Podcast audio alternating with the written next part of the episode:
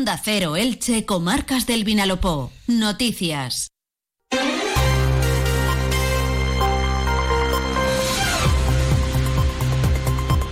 Saludos de nuevo, muy buenas tardes. En la una y 35 minutos, los próximos 15 los vamos a dedicar a tratar de resumir para ustedes en lo que está dando de sí desde el punto de vista de la información general esta jornada de miércoles en el y las comarcas del Vinalopó.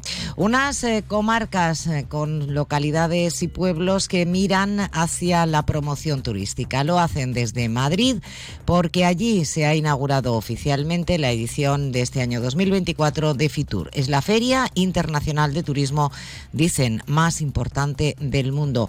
El reto, promocionar todo lo que tenemos para ofrecer a quienes decidan visitarnos, tanto en turismo de interior como de costa, desde el patrimonio cultural y artístico hasta los parajes naturales o las playas vírgenes. Allí en Fitur está nuestro compañero de la redacción de informativos de Onda Cero Elche, comarcas del Vinalopó, David Alberola, para contarnos lo que está dando de sí esta primera jornada de la feria. David, buenas tardes.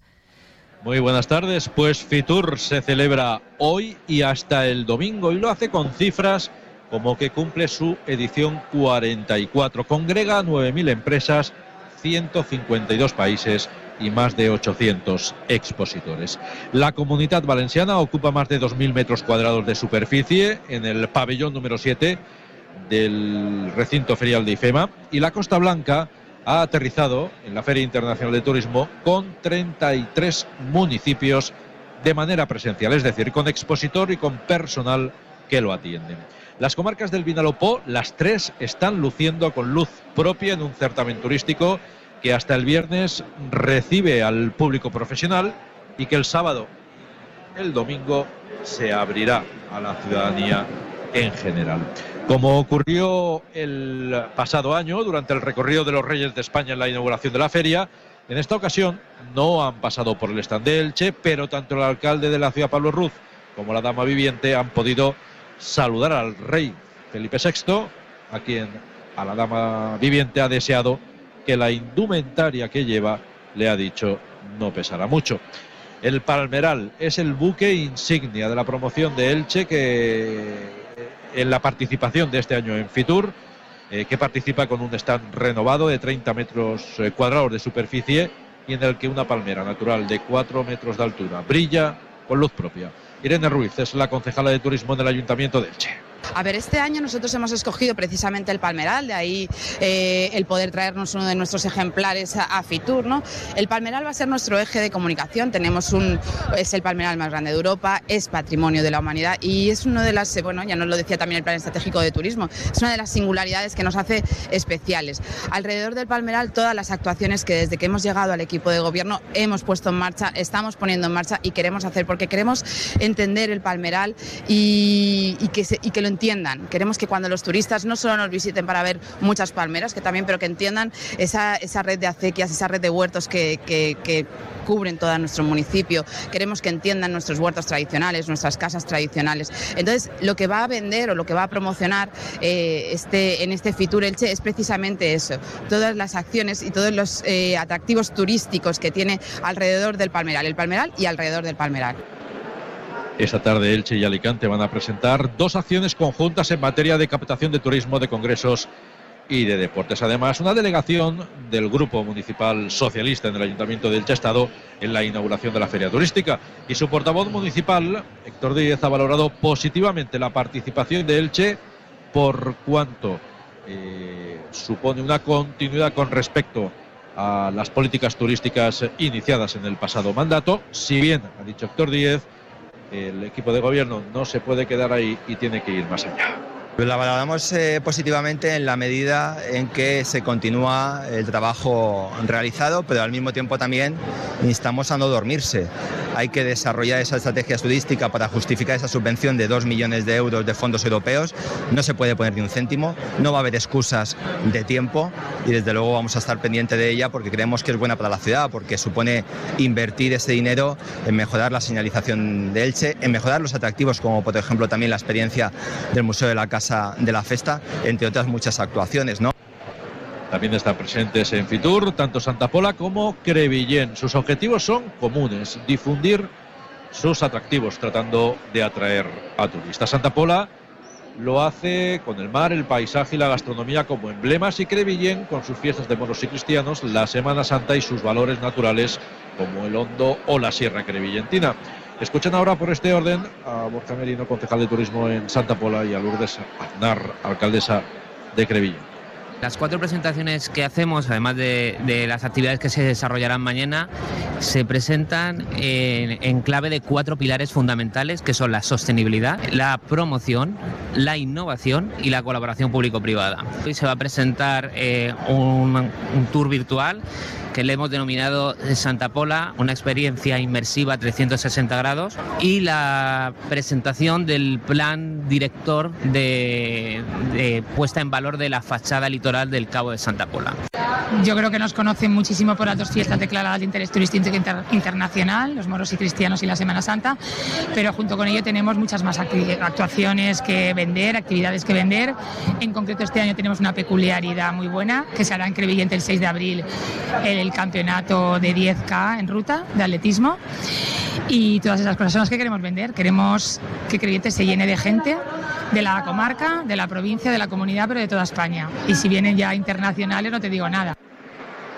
Elda, Petrer, Monóvar, Monforte del Cid, Aspe o Novelda son otros de los municipios que también están presentes en esta edición de Fitur, lo son de la comarca del medio Vinalopó y en el Alto Vinalopó el Tesoro de Villena que va a poder ser expuesto por primera vez completo y el original a partir probablemente del mes de mayo es uno de los grandes atractivos que tiene el municipio en Fitur junto al vino. Paula García es concejala de turismo en Villa.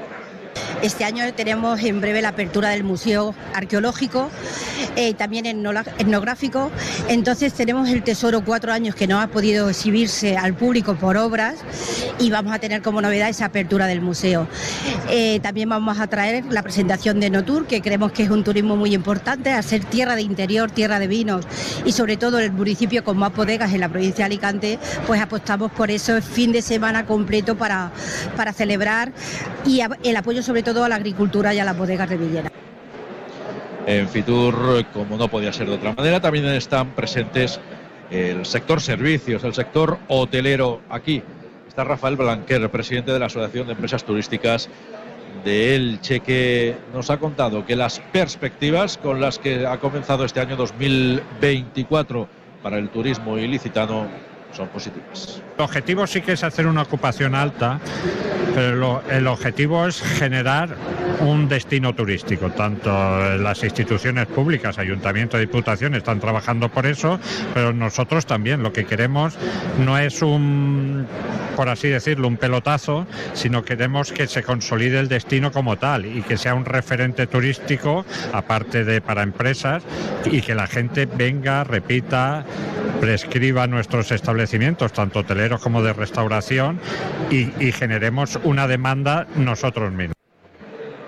Pues buscando eso, para eso están aquí todos los municipios de las comarcas del Vinalopó, hoy en Fitur celebrándose la jornada de la Costa Blanca. Mañana se hará lo propio con la jornada de la comunidad. Comercial Persianera. Puertas, tableros, parquets, cocinas y bricolaje pues ahí estaremos para contarlo. Toda la delegación de Onda Cero Elche Comarcas del Vinalopó que está siguiendo el minuto a minuto de esta participación de nuestras ciudades en Fitur. Una y 44 minutos. Hay más noticias que también recorren nuestro territorio. Y empezamos hablando de la coordinadora feminista de Elche que ha convocado una nueva concentración para condenar la violencia machista. Vuelven a convocar a todos los ciudadanos y ciudadanas mañana jueves, día 25 de enero, en la Plaza de Baix. La cita será a las 7 de la tarde. La coordinadora feminista de Elche dice que hay que seguir adelante mostrando la repulsa por cualquier asesinato machista y condenando la violencia que se ejerce contra las mujeres madres y las niñas todos los días y en todas las partes del mundo. Aportan un dato para volver con estas eh, concentraciones mensuales y es que ya ha sido asesinada una mujer en los apenas 24 días que llevamos de este nuevo año y en total 1.239 mujeres han sido asesinadas por violencia machista desde que se están contabilizando estas cifras. La coordinadora además eh, anuncia que seguirá luchando por defender los derechos de las mujeres para decidir por sí misma. Hablan de medidas que ya se están adoptando en ayuntamientos como el de Alicante. La coordinadora feminista de Elche condena en un comunicado que hace público que en Alicante se están destinando recursos públicos, en concreto 155.204 euros, a lo que el movimiento feminista considera creación de una oficina antiabortista que se camufla con el nombre de Proyecto de Promoción de la Crianza Positiva. Como decimos, la coordinadora feminista de Elche vuelve, por tanto, primera convocatoria de este año será mañana jueves, Plaza de Baix, a las 7 de la tarde. Y en Elche seguimos para hablarles de la Universidad Miguel Hernández, que va a celebrar también mañana la festividad de Santo Tomás de Aquino. Es el patrón de las universidades y lo va a hacer con el acto institucional de investidura como doctor honoris causa del biólogo Luis Serrano Pubul. La ceremonia estará presidida, además de por el rector, por el presidente del Consejo Social, el vicerrector de Investigación y Transferencia del Conocimiento, la vicerrectora de Estudios y la secretaria general de la universidad. El padrino del nuevo doctor honoris causa será el director del Instituto de Investigación, Desarrollo e Innovación en Biotecnología Sanitaria de Elche, instituto dependiente de la Universidad Miguel Hernández, Antonio Ferrer Montiel. Una y 47 minutos. Nosotros ya llevamos 24 días de este nuevo año, pero para la comunidad china el año nuevo empieza este domingo. Y además, en el conjunto de la comunidad valenciana, la bienvenida al Año del Dragón, que es este 2024, va a ser este domingo y va a ser en Elche.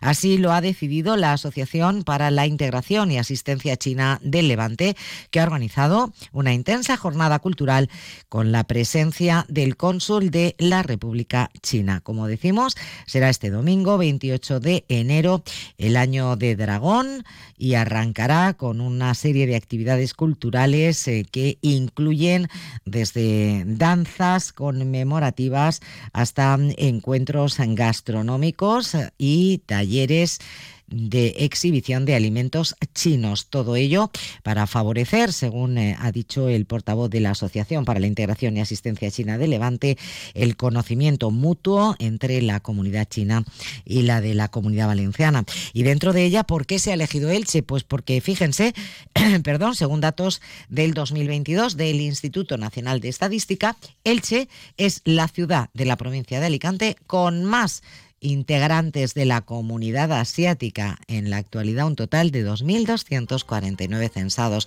Esta fiesta del Año del Dragón, Año Nuevo Chino, tendrá lugar, como decimos, el domingo en, en la Sociedad Tiro de Pichón. Y dos apuntes, en la crónica de sucesos o policial. El primero eh, tiene que ver con la detención mientras ejercía de aparcacoches de un individuo de 42 años de edad en la zona de aparcamiento de Candalix por tener en vigor una orden de detención. Tenía otro mandato de entrada en prisión también por el juzgado de instrucción número 4 de Elche. Y en Petrer, buenas noticias porque eh, la policía local de esta localidad del medio Vinalopó ha incorporado tres nuevos vehículos y dos motos a su flota de patrulla. Eh, de este modo, el parque móvil provincial de Petrer queda integrado por un total de 27 vehículos.